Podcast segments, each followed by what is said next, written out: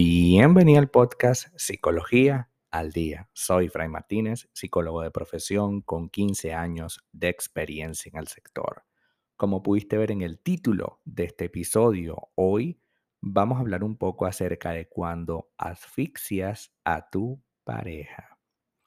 La llamada voracidad amorosa es un estado que se padece porque cuando esta persona está constantemente dependiendo o necesitando cosas de ti, es, por supuesto, una situación súper incómoda y que forma parte de lo que se denomina esclavitud afectiva.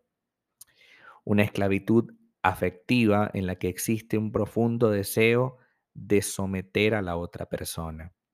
Se vive como en un estado en el que no hay control ni voluntad sobre lo que se hace y el sentimiento lo invade todo y hace que estas personas necesiten del otro de una manera, por supuesto, absolutamente tóxica y perjudicial.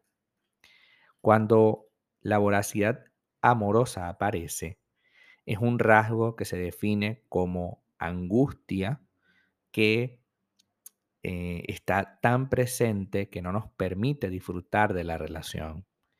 No se trata entonces de un estado de verdadera satisfacción o de verdadero malestar, pero sí se trata de un estado que no nos produce paz. Se podría decir que la voracidad amorosa es en sí misma una proyección de la angustia individual que sientes. La pareja entonces se convierte en el foco central y único en el que debemos poner prioridad absoluta.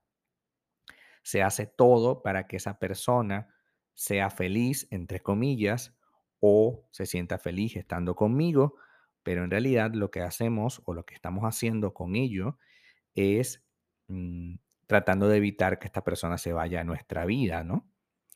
Pero esa asfixia, ese estar constantemente dándole cosas o, o atrayéndole, lo único que va a lograr es que te sientas cada vez peor. Es una necesidad de reafirmación en pareja que por supuesto hace que veas todo lo que pasa como una amenaza. Si tu pareja tiene nuevos amigos, amenaza. Si tu pareja consigue un trabajo diferente, amenaza. ¿Qué hay detrás de esta voracidad emocional, este supuesto deseo desenfrenado? Lo que hay es dependencia emocional. Eh, ese deseo de estar con la persona no es real.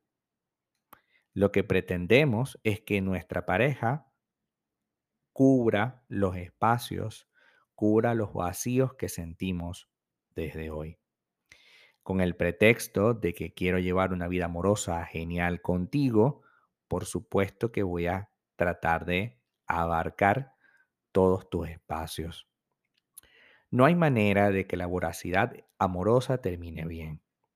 Incluso cuando los dos miembros de la pareja se corresponden mutuamente si se quieren, ese deseo de apropiarse del otro hasta el punto de convertirlo en parte de sí mismo es un deseo que elimina al otro. Por supuesto, cuando tratas de eliminar a esa persona, ya no se convierte esto en una relación saludable, sino en una relación súper tóxica. Esta persona no va a cumplir, no va a llenar las expectativas que tú tienes. Esta persona es tu pareja y te quiere, sí, pero esos vacíos personales, esas situaciones incómodas, son tuyas y solo tú debes trabajar en ellas. Porque si no, caemos en el lugar común de creer que esta situación tiene que resolverse por alguien más, tiene que resolverse por una situación tuya y al final del día esto es muy difícil de lograr. Tú tienes unos vacíos y hay que tratar de reconocerlos desde hoy. Esos vacíos tienes que trabajarlos y para poder lograr trabajarlos es necesario que te des cuenta y trabajes en ello, tomes una decisión. Tu pareja no va a llenar esos vacíos, repito. Y por más que la asfixies, por más que aparezcas en todos sus espacios, por más que estés ahí, al final del día la vas a ahogar, vas a ahogar la relación y vas a estar solo nuevamente. Así que si no quieres estar solo, si no quieres permanecer solo siempre, es el deber ser trabajar en tus vacíos y en tus inseguridades. Hasta acá nuestro episodio del día de hoy. Muchísimas gracias por quedarte aquí hasta el final. Si deseas saber más sobre mi contenido, www.fraymartinez.com. Para consultas online, www.fraymartinez.com y también sígueme en mi Instagram, arroba fraymartinez20. Muchísimas gracias y hasta el próximo episodio.